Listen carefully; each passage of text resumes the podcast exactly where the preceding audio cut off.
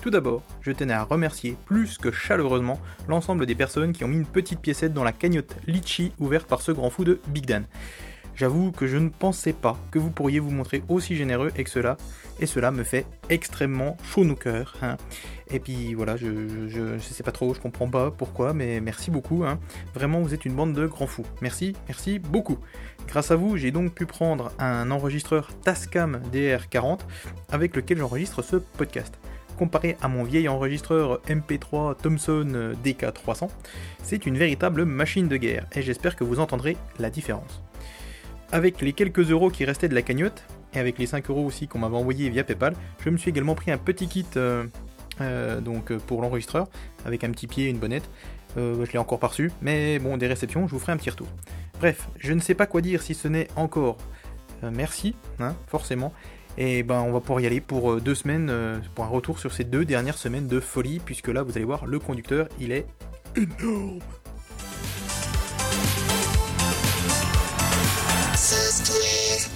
Alors si ça c'est pas épatant, mais alors voilà la seconde mise à jour de MorphOS que je vais pouvoir chroniquer dans le podcast en moins de 6 mois. En effet, la version 3.11 de l'OS au papillon a fait son apparition sur le site de la MorphOS Team, site qui a d'ailleurs bénéficié d'un petit ravalement de façade sur certaines pages. Checo a eu d'ailleurs la gentillesse de pondre une news super détaillée sur Amiga Impact, alors ne boudons pas notre plaisir et voyons ce qu'il en est. Les améliorations les plus marquantes qui concernent le noyau sont les suivantes.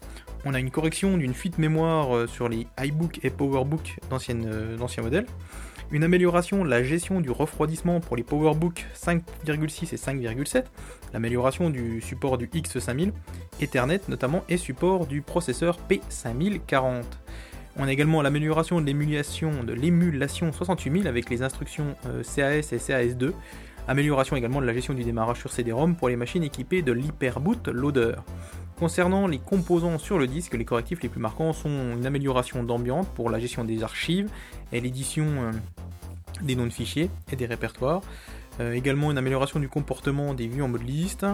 Après, on a également Flow Studio qui a été amélioré avec un meilleur support des caractères et l'affichage du PostScript avec une coloration syntaxique. J'ai essayé de pas bafouiller, vous avez vu, hein, c'est pas mal. Respect également des expressions régulières lors d'une recherche, l'amélioration du support d'impression, tout ça c'est toujours pour euh, Flow Studio, du mode débugage et également un gestionnaire de Makefile, enfin l'amélioration du gestionnaire de Makefile. La grosse nouveauté pour les utilisateurs, je pense, sera surtout, enfin pour les utilisateurs, pour moi en tout cas c'est ce que j'ai vu en premier, c'est OWB, une nouvelle version avec de très nombreuses améliorations pour le support des CSS, quelques optimisations sur la vitesse et également un système de prévention pour la lecture automatique des vidéos. Oui, vous savez, là, quand vous ouvrez une page, d'un seul coup, vous entendez que ça hurle, et ben c'est parce qu'en fait, il y a les vidéos qui se lancent toutes seules. Et ben voilà, là, hop, ils ont mis un truc pour empêcher ça. Alors, VPDF, quant à lui, euh, a droit à une amélioration du support des impressions.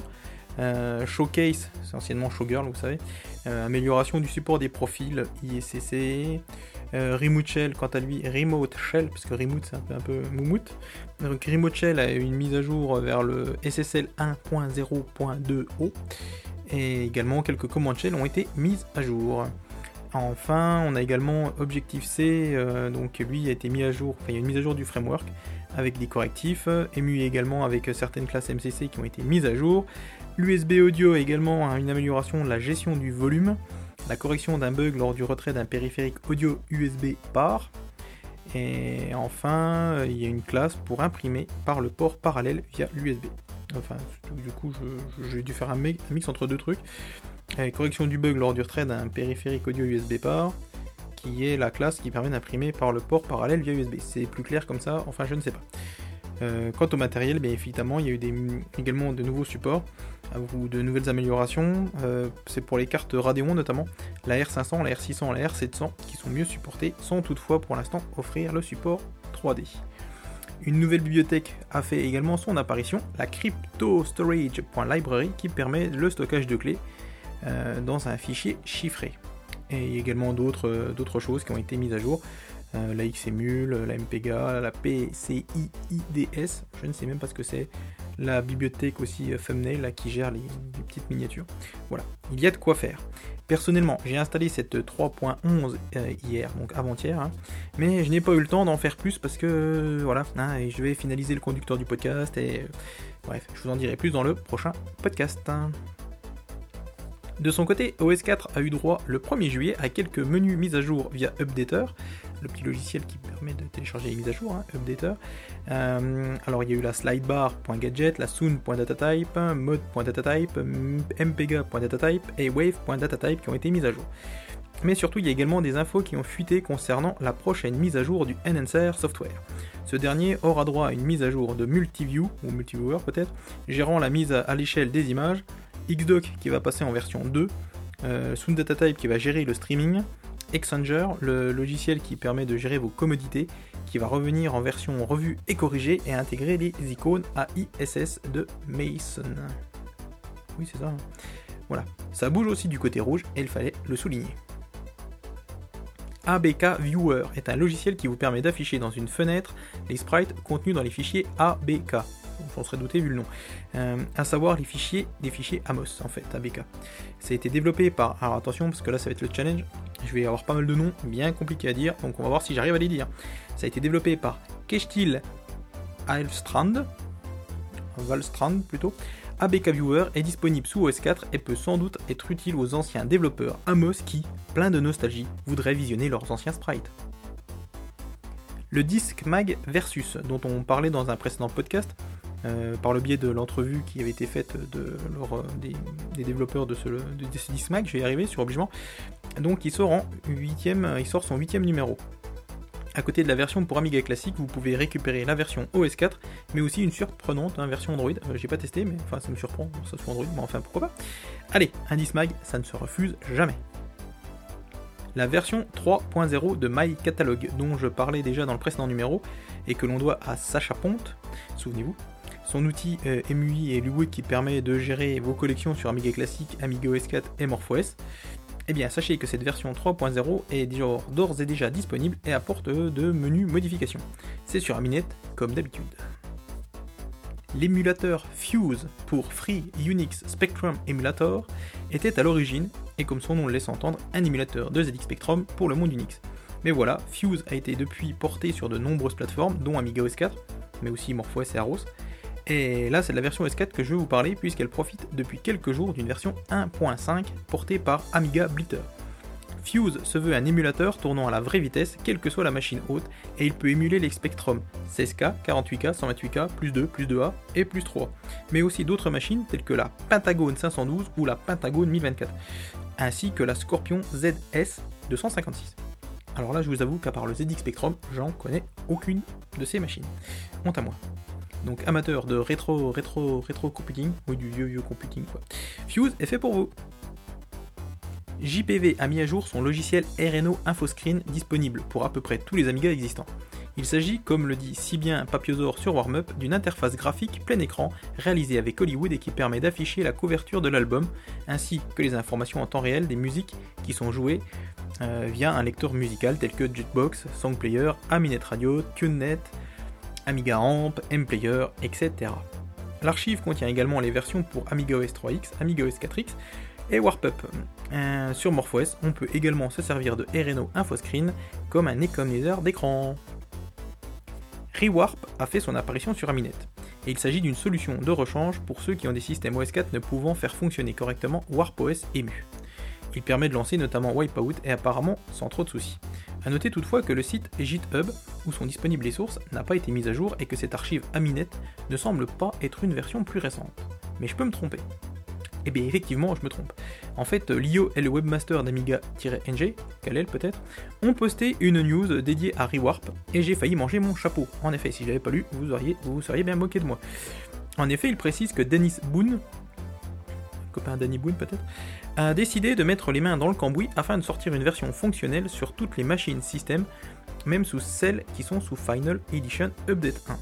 Il y a toutefois quelques restrictions puisque certains jeux utilisant les chipsets, les chipsets, les chipsets, Alvin et les chipsets? Non, les chipsets d'origine fonctionnent mais sans le son.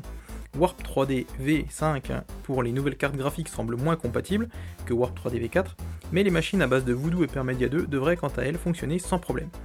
Je vous mets également le lien euh, donc, dans la description euh, vers le fil de discussion dédié à ce rewarp euh, sur le site d'Amigans, à toute fin utile, même s'il n'a pas été mis à jour depuis un petit moment. justement, ça expliquait tous les petits soucis qu'il y avait avant avec la version d'avant. Voilà. AmiKit vient d'arriver dans sa nouvelle parure tout de noir vêtu et appelée Dark Mode, via le gestionnaire de thème MorphZeus. MorphEZ plutôt, MorphZ, bref, voilà. Euh, et donc c'est disponible euh, AmiKit en version 10.5.0. et pour rappel, hein, AmiKit c'est un package prêt à l'emploi pour les utilisateurs de WinUE qui apporte aussi donc dans cette version une démo de Payback, la démo Star dans sa version finalisée, l'ajout du logiciel Mode to Wave, mais aussi de Riva, le lecteur de vidéo. Mais ce n'est pas tout, alors je vais vous laisser aller lire le README hein, pour plus d'informations. Et pour conclure cette rubrique logiciel, je vais vous parler rapidement de Drumbox, un logiciel en cours de développement par Checo pour l'OS au papillon bleu. Papiosaur a fait une news assez complète pour ce futur logiciel, alors je vais vous lire ce qu'il a écrit. Après l'excellent logiciel de mixage Soundbankster, Antoine Checo Dubourg développe actuellement pour MorphOS 3.10 et donc 3.11 un séquenceur spécialisé pour les batteries nommé Drumbox. Voici les futures fonctionnalités. On pourra régler avec une sélection le canal de sortie MIDI, un curseur BPM permettra de changer la vitesse de lecture, sauvegarde et chargement de séquences avec un format propriétaire, vous pourrez filtrer les instruments qui sont affichés dans la fenêtre de l'éditeur, euh, parce que tous les éléments, tous les instruments GM sont actuellement affichés. Euh, il y a un rendu visuel amélioré de l'étape de lecture. Mhm. Fonctionnalité jouer arrêt. Il joue également sans s'arrêter. Alors voilà, vous pourrez exporter également des séquences euh, au format de fichier SMF et certainement d'autres fonctionnalités plus basiques mais utiles. Donc il y a une vidéo également qui est disponible où on voit Highlander, enfin Highlander, Highlander qui a branché sa Drumbox sur son Mac Mini et qui lance Drumbox justement et ça fait de la musique personnellement, ça me passe à 200 000 au-dessus, mais euh, ça peut sûrement être super intéressant. Et c'était tout pour la rubrique logiciel.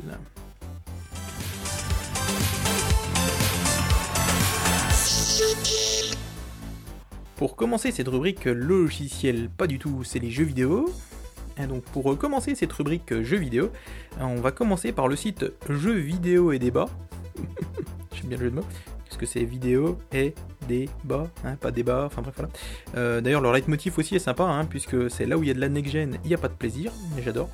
Donc le site jeux vidéo et débat a publié un test de Lotus Esprit Turbo Challenge écrit par Oli. Alors juste pour le plaisir, je vais vous lire sa conclusion. Programmée sur Amiga avant d'être portée sur Atari ST, la série Lotus est absolument dantesque. D'une fluidité à toute épreuve, dotée d'un scrolling impressionnant et d'une gestion des dénivelés sublime, le premier jeu de la franchise, qui sera par la suite adapté sur console, est toujours aussi prenant qu'en 1990. Certes, le deuxième opus améliorera, corrigera des choses, mais Lotus Esprit Turbo Challenge, premier du nom, mérite toujours autant d'attention. L'arcade à la maison, c'était aussi possible sur les micro-ordinateurs personnels. Que dire de plus? Sinon, jouez-y, bordel de merde je voulais également faire un petit mea culpa, je voulais le faire avant mais j'ai un peu oublié mais c'est pas grave, euh, pour revenir sur la série des jeux ZQRXZ, euh, puisque je vous avais dit que ça venait de sortir sur Arros, en fait que pas du tout, hein, c'était déjà disponible depuis un bon moment. Euh, d'ailleurs merci DAF hein, pour avoir noté cette petite erreur. mais bon, hein, ça a quand même permis de parler d'Arros et du coup on en reparle encore un petit coup, on va dire que c'était fait exprès. GameCoffer a mis en ligne 7 nouveaux jeux, dont Mystery 2144 AD, une sorte de jeu d'aventure, Space Walker, un jeu de labyrinthe, The Talisman, un jeu d'aventure textuel agrémenté d'images.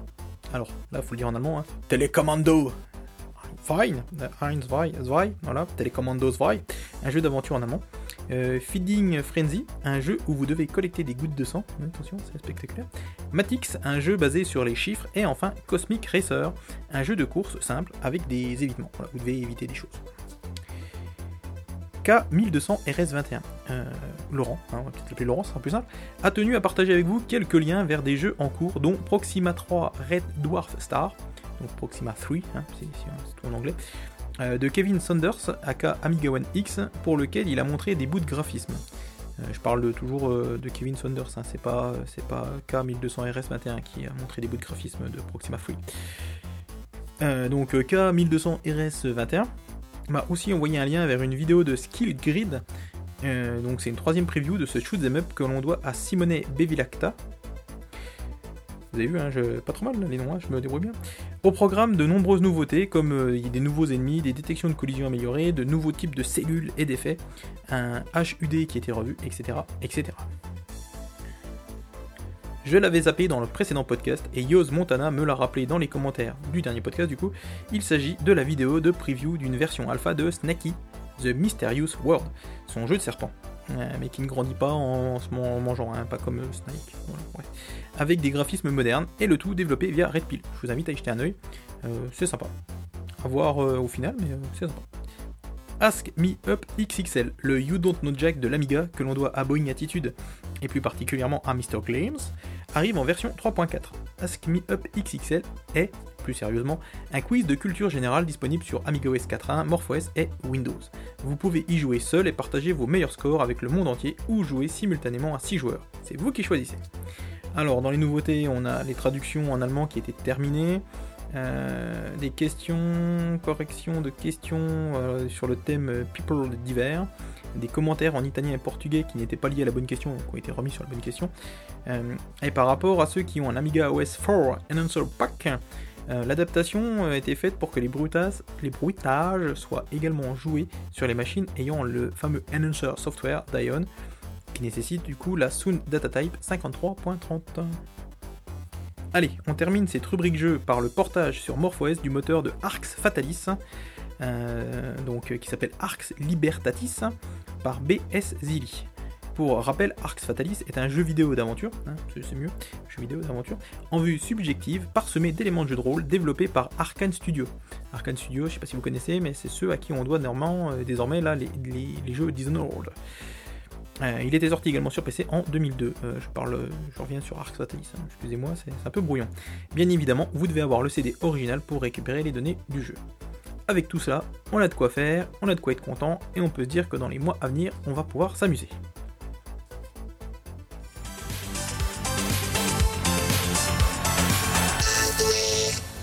Pour la rubrique matériel, alors Matt Soft, sur les forums d'Amigalove, a fait un fil de discussion sur l'intégration d'un mystère, euh, vous savez la petite carte FPGA, dans un Amiga 600. D'ailleurs, euh, pour revenir sur le mystère, euh, Jiba m'a fait un, article sur Obligement, je crois que j'en ai parlé dans le dernier podcast, et puis il met de temps en temps des vidéos sur sa chaîne YouTube. Donc voilà, ça c'est par rapport au mystère. Et là, Soft donc a intégré un mystère dans un Amiga 600. Il a fait pas mal de travail, hein, pas mal de boulot, il a fait de l'impression 3D et autres.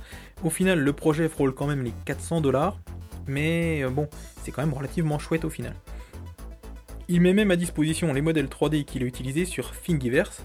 Perso, je suis pas fan euh, de par l'idée de déposséder un Amiga pour y installer autre chose, mais quand c'est bien fait et que ça fait tourner un Amiga-like, pourquoi pas, surtout si la machine de base bah, était HS quoi. Donc on récupère la coque et le, le clavier, et c'est parti mon kiki alors, euh, si vous êtes abonné à la newsletter du site a1200.net, vous le savez d'ores et déjà mais si tel n'est pas le cas, cela pourrait vous faire plaisir. En effet, le projet de recréation de boîtier d'Amiga 1200, qui avait été un succès il y a quelques années, j'ai vérifié, hein, c'était en septembre 2015 qu'avait été lancé le Kickstarter quand même, euh, donc euh, bah, les boîtiers d'Amiga 1200 euh, reviennent sur le devant de la scène par le biais d'une disponibilité via quelques revendeurs Amiga dont amigastore.eu, Amedia Computers, Amiga Kit ou encore Amiga on the Lake. Le boîtier sera disponible, alors là j'ai pris un exemple, hein, pour 89,90 euros chez Amedia, notamment, hein, après je le libre à vous de regarder ailleurs, même si pour l'instant cela est une précommande. Perso, je pense que je vais m'en prendre un noir depuis le temps et profiter d'une relance des touches pour me prendre un jeu de touches noires pour aller avec mon futur 1200 Darth Vader. Et pour rester sur les projets de Philippe Lang, sachez que vous pouvez toujours participer au financement de la recréation donc vous en fiez un petit peu là quand même, de boîtiers pour Amiga 500 via le site Indiegogo. D'ailleurs, le palier pour financer la recréation de la coque de souris tank a été franchi et les participants à cette campagne pourront avoir, en plus de leur coque neuve pour Amiga 500, et ben une coque euh, pour leur, euh, leur, leur souris tank. Voilà. Alors, euh, c'est vraiment sympa comme bonus, je trouve. Hein. C'est, une bonne idée. Hein. C'est dommage qu'ils aient pas fait ça pour la 1002. Après, en même temps, je sais pas quel boîtier de quelle coque de, de souris ils auraient pu prendre. Enfin bref.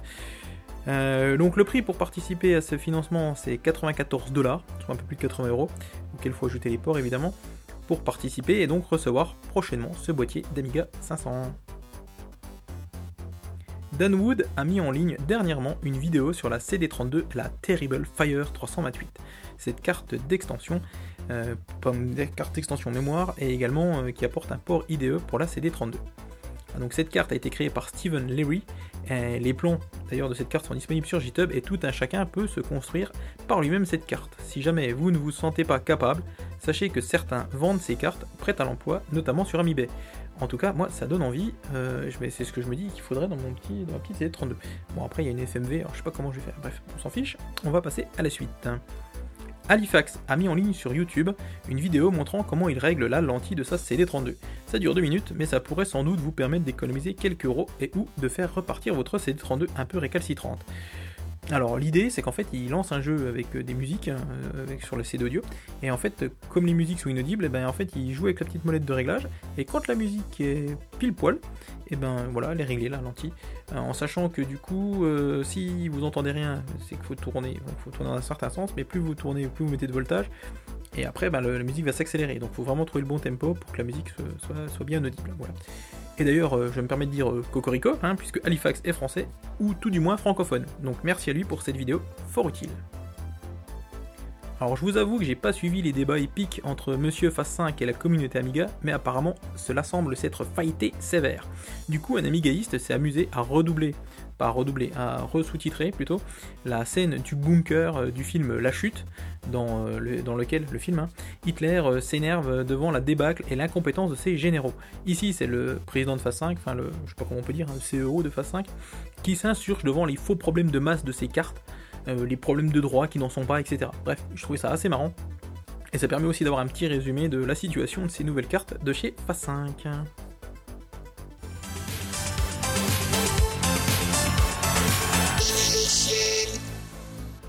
Alors qu'on n'y croyait pas trop, même si cela faisait quand même quelques années que Zoltan Balaton travaille dessus, je veux parler du lancement de MorphOS et d'Amiga OS 4 ou encore Arros via QEMU.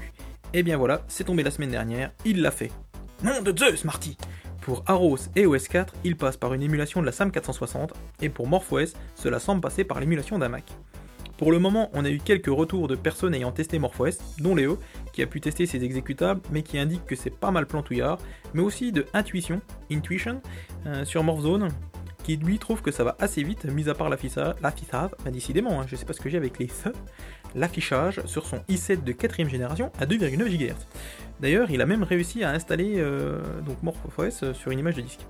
On peut saluer l'exploit et cela permettra peut-être à quelques-uns euh, de franchir le pas et de tester et de franchir le pas, je veux dire. Tandis que Tony William, lui, de son côté, ne s'endort pas sur ses lauriers, puisque les versions bêta pour WinUAE continuent de tomber. en effet, vous pouvez dès à présent récupérer la version 4.0.1 bêta 2, en sachant que la 4.0.1 bêta 1 était sortie la semaine d'avant. Voilà, euh, bref, ça ne cesse d'évoluer. Alors là, pour l'instant, on n'a pas trop de détails sur les, ajouts, mais euh, si jamais euh, voilà, vous êtes un fan hardcore de WinUE et que vous voulez avoir la dernière version à jour, voilà, ben, les bêtas continuent de tomber, donc vous pouvez y aller. Et c'est tout pour la rubrique émulation, mais rien que le fait de pouvoir émuler la SAM 460 et un Mac à peu près correctement sous QEMU pour pouvoir lancer MorphOS ou OS4, c'est déjà une grosse partie, une grosse news émulation. Hein. Non Peut-être Si Oui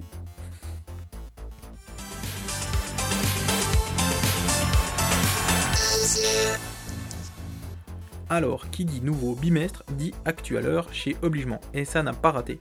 L'actu de mai-juin est arrivé le 1er juillet sur Obligement, toujours pile à l'heure. Ça revient évidemment sur les deux derniers mois d'actu, et ben voilà. Donc je vous laisse aller lire, hein, c'est fort intéressant comme d'habitude. DAF m'a mis au défi alors sachez que vous pouvez retrouver des entrevues avec Sigbjorn Skyret et avec les frères Rakesh et Charwin Ragoer Ragobardayal sur Obligement à Ragobardayal. Ça date un peu, mais je me devais de réussir à placer leurs noms tout en ne les écorchant pas, ce qui a à peu près été le cas, hein, à peu près, hein, sauf pour les frères Rakesh et Charwin. Hein, d'ailleurs, on dira Rakesh et Charwin. Pourquoi on s'embête à dire euh, Ragobardayal Vous dire Voilà, donc euh, tout ça pour le plus grand plaisir de ce coquin de DAF, évidemment. Et on va terminer ce couloir dédié à Obligement par la traduction, par DAF, toujours lui, d'un article dédié à l'avant Amiga OS, à savoir CAOS. Et c'est intéressant de se rendre compte que si l'Amiga avait été commercialisé avec CAOS, la différence n'aurait pas été si flagrante même si des divergences de conception auraient apporté quelques modifications notables. Malheureusement, au moment où je termine ce conducteur, donc ça c'était hier soir, eh ben, je n'avais plus accès au site Obligement, hein, qui est hébergé chez Free, alors que moi aussi je suis chez Free, allez comprendre. Et ben, je vous dis tout ça de mémoire. Enfin, il a il a rien compris. Caféine, via son site Geekzone, ne loupe jamais une occasion de parler d'Amiga. Et ce coup-ci, il profite de la mise en ligne de deux interviews sur la chaîne YouTube The Guru Meditation pour remettre euh, sa machine de cœur en avant. Voici ce qu'il a écrit. 33 ans après l'arrivée de l'Amiga 1000, cette machine fait toujours parler d'elle chez les geeks, mais n'a jamais vraiment eu la place qu'elle mérite dans l'histoire de l'informatique telle qu'elle est connue par le grand public. Ça n'empêche pas les fans de continuer à interviewer leurs idoles pour collectionner le plus de faits et d'anecdotes possibles sur la création d'une machine qui a souvent changé leur vie ou juste leur carrière. Du coup, c'est assez amusant de voir que Glenn Keller n'avait absolument pas conscience du boulot qu'il était en train de réaliser dans les années 80 et qu'en prime, les qualités de Paula n'étaient même pas au programme de base de l'Amiga 1000. 30 ans après, il est toujours aussi surpris et ravi de l'enthousiasme que son travail suscite. Pour accompagner cette petite pépite, et toujours sur la chaîne The Guru Meditation, vous pouvez aussi vous délecter des histoires de David Plaisance. Cet ancien responsable de la marque connaît toutes les erreurs monumentales qui ont amené l'Amiga à sa perte, et il y a eu et il y en a des croustillantes. Elles seront toutes réunies dans un bouquin disponible bientôt. La somme des erreurs du management de Commodore étant assez incroyable, ça risque d'être une lecture un peu crispante pour les fans. Encore une excellente initiative dont je vais me faire l'écho un peu trop tardivement malheureusement. Il s'agit de l'Amigaton 2018, organisé par les personnes derrière le podcast Amiga OS. Amigos, Amigos, Amigos, pas Amiga OS, Amigos. Donc Amigos Podcast. Il s'agissait cette année de leur première édition, mais sans doute pas la dernière, donc qui consistait à collecter des dons lors d'une séance marathon de streaming de jeux vidéo, Amiga en l'occurrence. L'ensemble des dons était à destination de l'organisation à but non lucratif Children's Miracle Network Hospital, qui a pour but d'aider les enfants hospitalisés entre autres. Cette initiative, qui se tenait le 7 juillet, a recueilli 2748 dollars sur les 2000 que les organisateurs espéraient pouvoir récolter. Une bien belle initiative et une belle réussite également. Papiosor est un vrai bourreau de travail et il faut l'en féliciter et le remercier pour tout le travail qu'il a déjà abattu. Et justement, parlons d'une initiative fort intéressante mais peu relayée à mon goût. Merci Tarzin d'ailleurs de l'avoir mentionné dans un tweet. Il s'agit d'Amiga Universe, une base de données, de liens vers des sites internet personnels, des blogs, des associations, des boutiques, des développeurs et autres, et tous bien entendu en lien avec l'Amiga. Une bien belle base de données qui ne demande qu'à grandir. DAF a traduit, on ne l'arrête décidément pas, l'entrevue qu'avait menée Amitopia avec Claudio Daniel De Castro, un utilisateur Amiga argentin qui revient sur la scène Amiga argentine justement, sur les débuts, euh, enfin que ça va des débuts euh, donc, euh, de la scène Amiga jusqu'à nos jours avec un regard assez acerbe sur la situation économique de son pays. cette interview est à mettre en parallèle avec une autre entrevue qui avait été traduite également par DAF, celle de Zaher Zahi, Zaher Zeh peut-être, je sais pas, un amigaïste syrien. Les liens vers ces deux entrevues sont bien évidemment dans la description. Le numéro 133 d'Amiga Future est disponible, euh, donc euh, voir sur le site dédié ou auprès des revendeurs préférés, un de vos revendeurs préférés, au menu de ce nouveau numéro du magazine allemand, mais aussi disponible en anglais hein, pour le plus grand bonheur des réfractaires à la langue de Goethe dont je fais partie, une preview de Scourge of the Underkind, euh, les tests critiques de Sweep Out, Chrysos tu nous écoutes, RNO Comics, RNO Widget, des nouvelles du camp MorphOS, un retour sur le salon Retropulsive, des ateliers sur AD Reaper, Ignition, le Blitz Basic et le Free Pascal et bien d'autres choses. Le numéro est vendu 6,50€ ou 9,50€ avec le CD, mais il faut également ajouter les frais de port. Ou vous pouvez également vous abonner pour un an, et donc 6 numéros, pour 51,90€, frais de port compris, ou 69,90€ si vous voulez la version CD on reste dans les magazines puisque j'ai eu j'ai pu commander, précommander même avec plaisir et bonheur le premier numéro du magazine dédié à la CD32 dont je vous ai déjà parlé précédemment. Il s'agit du magazine CD32 Scene Magazine. Pour un peu plus d'une dizaine d'euros, frais de port compris, euh, vous pourrez recevoir ce magazine dédié à la CD32 accompagné de son CD rempli de bonnes choses. Le premier numéro devrait être disponible dans le courant du mois d'août et voici son contenu. Euh, celui du CD, euh, déjà. Euh, voici son contenu et celui de son CD. Je ne veux pas y arriver, excusez-moi. Alors, le magazine en lui-même, il y aura un dossier sur les 25 ans de la CD32, une entrevue avec Martin Brown de Team 17, euh, les tests de Reshoot, Lumberjack, Lumberjack Reloaded, Worthy, Worthy, sans oublier les incontournables news actu, la rubrique dédiée au CD, hein, une liste de jeux CD32 et des tests des jeux de domaine public. Le CD en lui-même, pour lui-même, en lui-même, pour quant à lui, plutôt, hein, quant à lui c'est mieux, euh, donc comprendra la version complète de Lumberjack Revisited, donc qui est une mise à jour exclusive avec la gestion du CD audio, les versions de démo de Heroes of Gorlot, Zero Sphere 032, euh, Zero Sphere 032, Zero Sphere CD 32, Également des jeux du domaine public comme Bomb Jack Beer Edition en version améliorée CD32, Alcocopter et enfin en bonus une vidéo d'intro CDXL par Ashley Cotter Cairns, l'éditeur du magazine Amiga CD. Bref, il y aura de quoi faire. Et on continue encore et toujours avec les magazines avec la sortie du numéro 4 d'Amiga User, le magazine que l'on doit au polonais mais qui est aussi disponible en anglais pour 10 euros, plus 6 euros de port, ou 5 euros si vous ne prenez que la version dématérialisée, vous pourrez lire un, donc, euh, bah, un article sur les jeux d'échecs, euh, un article sur les, utilitaires qui permettent de modifier votre système, un comparatif entre l'Amiberry et la Vampire, la transmission de données via Parnet, le tout sur 92 pages en couleur. Allez, encore un, et je commande le 3, 4, 5. Et pour ceux que ça intéresse, bah, j'ai enfin reçu le pavé dédié à MorphOS, qui est édité par ces mêmes polonais, D'ailleurs, l'envoi est vraiment, vraiment, vraiment bien emballé. Hein, il y, a 12 couches. Hein. Euh, il me reste plus qu'à lire, donc du coup c'est 500 pages. Le concours du mois de juillet d'Amiga France se fera sur Bubble Bubble, le jeu de Taito sorti en 1986. Donc à vos manettes pour battre le high score, et notamment les 358 160 points, qui est actuellement le high score détenu par Jig, euh, d'ailleurs, il se fait la bourre avec euh, Zarnal euh, qui est juste derrière avec 300 000 et quelques points. Voilà. Et si vous finissez premier de ce concours, sachez que vous remporterez une remise de 5% valable pour un an sur le magasin en ligne de Rolec. Mis à part 5% que vous pouvez utiliser partout sur le magazine, le magasin, magasin, sauf sur les configs 5000, Amiga 1222 et Vampire. Je ne sais pas si je vous avais parlé de la Japan Expo. Je ne pense pas. Donc elle se tenait ce week-end et était aussi le lieu euh, où l'association MO5 tenait un stand rétro plutôt bien achalandé. Euh, du coup, je ne sais plus non plus si je vous avais parlé de l'After Japan Expo, mais je crois que oui. Euh, elle s'est tenue donc hier, bah non, c'était pas hier, c'est avant-hier du coup, le dimanche 8 juillet, et c'était un rassemblement qui était dédié au manga et rétro gaming. Donc en plus d'avoir eu des invités intéressants, on peut citer Laurent Cluzel, Philippe Dessoli, Raphaël Gesca, euh, David Tadei, euh, Fiction, mais aussi Pascal Visa. Euh, cet événement a été l'occasion pour Ami France, Amiga France, d'externaliser son concours du mois, dont on a déjà parlé, et le tout avec le partenariat de Rolec.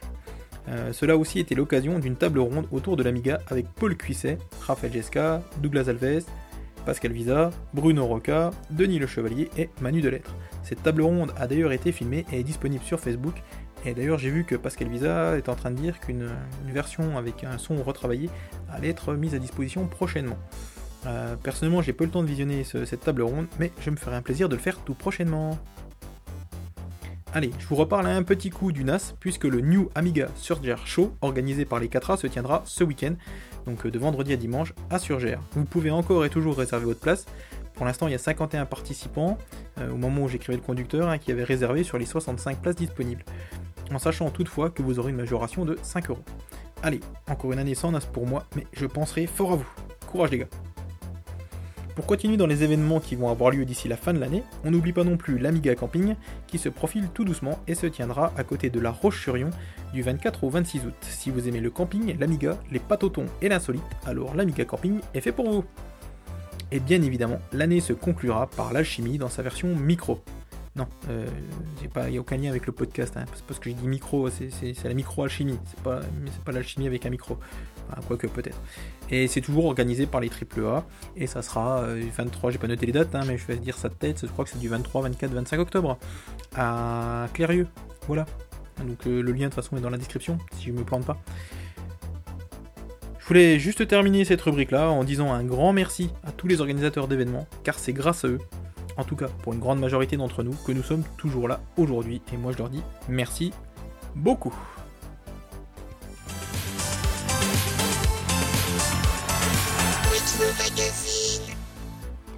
Alors, pour ce coup d'œil dans le rétro, je me fais un tout petit plaisir et je reviens sur le test de F18 Interceptor dans le numéro 4 d'Amiga News, numéro de juillet 1988.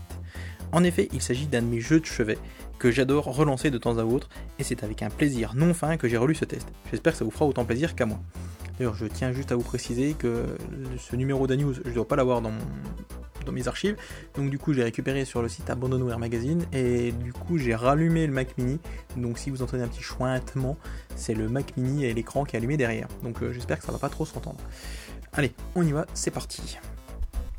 J'avais aimé Flight Simulator 2 de Sublogic J'ai adoré Jet, toujours de Sublogic. Mais alors là, alors là, je viens de tester Interceptor de Electronic Arts et j'en suis resté sur le. Il le dit pas, hein, il écrit, c'est point point.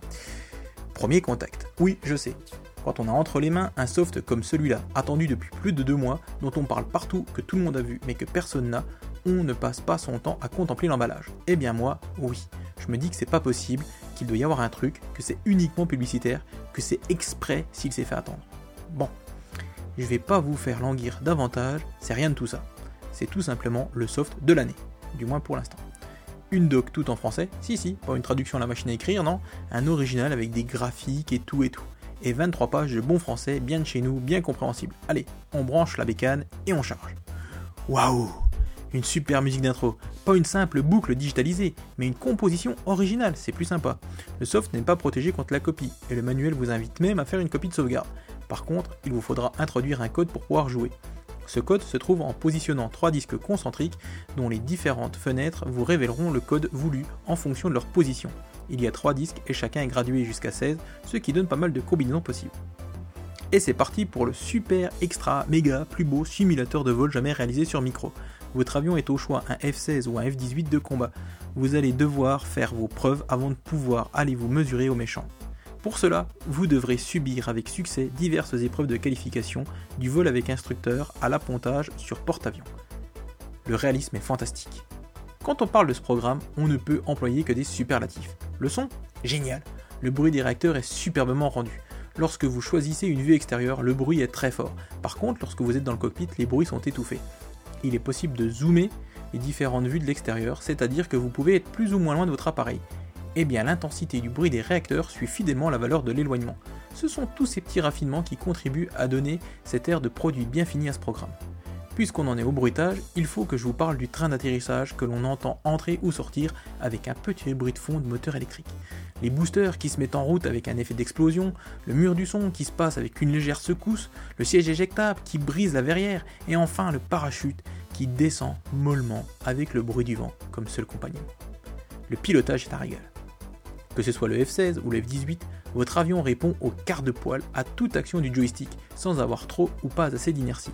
Il ne faudra pas oublier que vous pilotez un jet de chasse et ne pas chercher à faire du vol plané. Vous disposez d'un ordinateur de vol qui détecte vos ennemis, de missiles, d'un canon, de mitrailleuses. Lorsque vous êtes en vue extérieure et que vous tirez un missile, vous voyez d'ailleurs celui-ci partir de votre avion. L'animation. L'animation est bien plus coulée que sur Flight ou Jet. C'est un vrai régal, les réactions de l'avion étant vives. Le paysage bascule d'autant plus vite, mais cela n'est jamais saccadé. Pour ma part, étant un fervent des simulateurs de vol, je suis comblé. Les programmes de Sublogic viennent de se prendre un coup de vieux et la balle a changé de camp. J'espère que cela nous donnera une belle bataille dont les gagnants seront les possesseurs d'Amiga et l'Amiga lui-même. Les plus du programme. Ils sont nombreux et on se demande où ils ont bien pu mettre toutes ces options. Par exemple, si vous êtes en vue extérieure, vous pouvez voir le train d'atterrissage sortir, mais tout en souplesse, pas d'un coup comme dans Flight. Idem pour la crosse d'appontage qui est bien utile pour se poser sur les porte-avions. Il y a une tête de pilote dans l'avion. Il y a un soleil qui éclaire la Terre et vous le voyez lorsque vous faites un looping ou lorsque vous regardez votre jet par en dessous. C'est le détail bête, mais dont on ne peut plus se passer ensuite. Il est possible de larguer des leurres pour tromper les radars ennemis et vous les voyez partir si vous êtes en vue extérieure. Lorsque vous abattez un ennemi, tiens, ce sont des MiG, comme c'est bizarre. Celui-ci descend en flammes comme avec une traînée de fumée et si vous suivez sa chute, vous verrez l'explosion au sol. De même, si vous tirez sur la piste juste avant d'atterrir, vous vous poserez en passant au travers des fumées de l'explosion. Il est possible de sauvegarder votre carnet de bord à votre nom et c'est bien pratique car les qualifications sont très dures. En conclusion, si tout ça c'est pas du réalisme, j'attends de voir un programme qui en donnera autant pour un tel prix. Un super programme que je ne regrette pas d'avoir acheté, bien que s'il y avait un reproche à lui faire, ce serait celui de ne pas avoir de multijoueur. Mais dans une prochaine version peut-être. Enfin, le meilleur pour la fin, tout cela est disponible pour la somme dérisoire de 260 francs. Quand on pense aux 460 francs de Flight ou de Jet, on n'hésite pas je pense. Bon, je vous laisse, à force d'en parler, j'ai encore envie d'y jouer. PS, J-Miner avait construit l'Amiga dans le seul but d'en faire un simulateur de vol c'est un retour aux sources en quelque sorte. Attention, pour bien profiter du logiciel, une extension mémoire est recommandée. Et voilà, c'est donc le test de Interceptor, hein, comme il est écrit dans le, dans le news numéro 4, par Norbert. Et moi aussi, je crois que je vais retourner faire un petit tour dans Flight, Flight Simulator, pas du tout, de FA18 Interceptor. En conclusion, et comme d'habitude, hein, j'ai envie de dire merci Gibbs pour, euh, bah, pour tout l'habillage sonore, hein, comme d'habitude. Et merci à Tarzine hein, pour euh, tous ses tweets journaliers, avec toutes les actus journalières qu'il reprend, parce que ça me fait vraiment gagner pas mal de temps, hein, parce que si je devais rechercher tout ça moi-même, euh, ben, je pense que je me pendrais. merci encore et toujours à vous tous, et encore plus à ceux qui ont, comme d'habitude, la folie de m'écouter, et encore plus la folie de mettre également une pièce dans la cagnotte Litchi. Vous êtes beau, vous êtes fou, vous êtes... je sais pas quoi dire. D'ailleurs, et comme je le disais précédemment, et pour répondre à Tarzine, J'espère que je vais réussir à tenir le rythme du bimensuel. En effet, entre le boulot, la fatigue, j'avoue que ce n'est pas toujours simple de faire le podcast et surtout tout ce qui va avec en amont et en aval. Parce qu'enregistrer le podcast finalement c'est assez simple. Le plus long est encore de préparer ce punaise de conducteur. Voilà, ça prend pas mal de temps. Surtout que j'essaie de détailler un max pour essayer d'avoir un truc intéressant à écouter. Et puis après, bah, il y a tout le montage, la mise en ligne, enfin tout ça quoi. Mais comme on dit, hein, euh, sans péril, on triomphe sans gloire. Donc, alors, un petit coup de pied au fondement, du chocolat, comme le disait Amiga Ouf, et c'est reparti.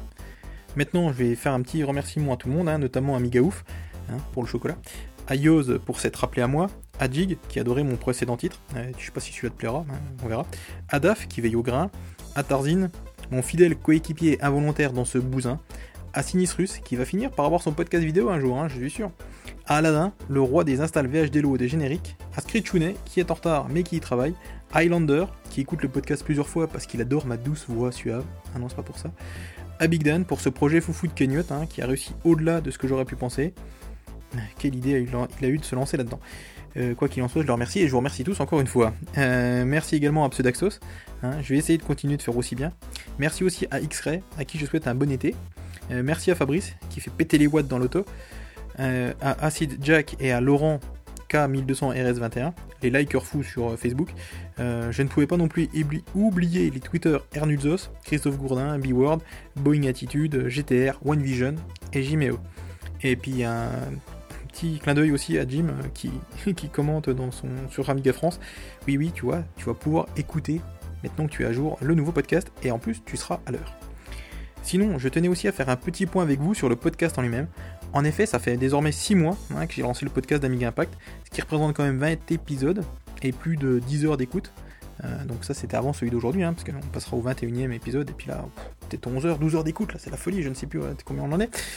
Hum, d'ailleurs, comme les bots américains ont fini de pourrir les stats de PodCloud, je peux vous affirmer qu'un podcast est téléchargé en moyenne 100 euh, fois durant sa première semaine de mise en ligne, et qu'il peut généralement monter vers les 150 euh, téléchargements au fil du temps. Cela ne veut pas dire qu'il y a 150 personnes qui téléchargent le podcast, mais c'est quand même une assez bonne moyenne, je trouve, hein, surtout pour un podcast Amiga francophone. S'il n'y a pas plus marché niche que ça, je ne sais pas. Euh, je vous remercie une nouvelle fois toutes et tous. Vous avez, vous avez vraiment du temps à perdre à m'écouter. Et je vous remercie. Avant de vous quitter, je voulais également souhaiter un bon anniversaire au site WarmUp, connu euh, avant sous le nom de Métamorphose. Euh, qui est soufflé donc le site Warmup c'est 10 bougies hein, fin juin. Bravo à Papiosor et à toute son équipe pour cette longévité qui rime également avec nouveauté puisque le site renouvelle continuellement ses actions et ça, ça fait bien plaisir. Donc euh, ben, j'ai envie de dire Happy to you Papiosor. On va s'arrêter là, hein, je pense que vous avez compris. Allez, on va se quitter avec la musique du mythique Shadow of the Beast de David Whittaker, qui était reprise au synthé par Synthetizer Player, euh, dont le lien avait été partagé sur le groupe Facebook Amiga pour toujours and Beyond par euh, Gestel, que je remercie au passage. Pour ce qui est de la jaquette du podcast, hein, j'ai pris l'image qui a gagné, euh, enfin l'image, le graphisme, le graphe qui a gagné à la Posadas Party 2018. Elle a eu lieu euh, fin juin, début juillet en Andalousie. Et non, je ne vais pas vous faire l'affront de vous chanter du Kenji Girac, hein, Andalous, tout ça. voilà. Ce graphe a été fait sur Amiga OCS, 32 couleurs, et on le doit à Tony Galvez. Comme il y avait du Batman et Batwoman dedans, bah ça collait plutôt pas mal. Allez, plein de bisous à tous et n'oubliez pas que l'Amiga soit avec vous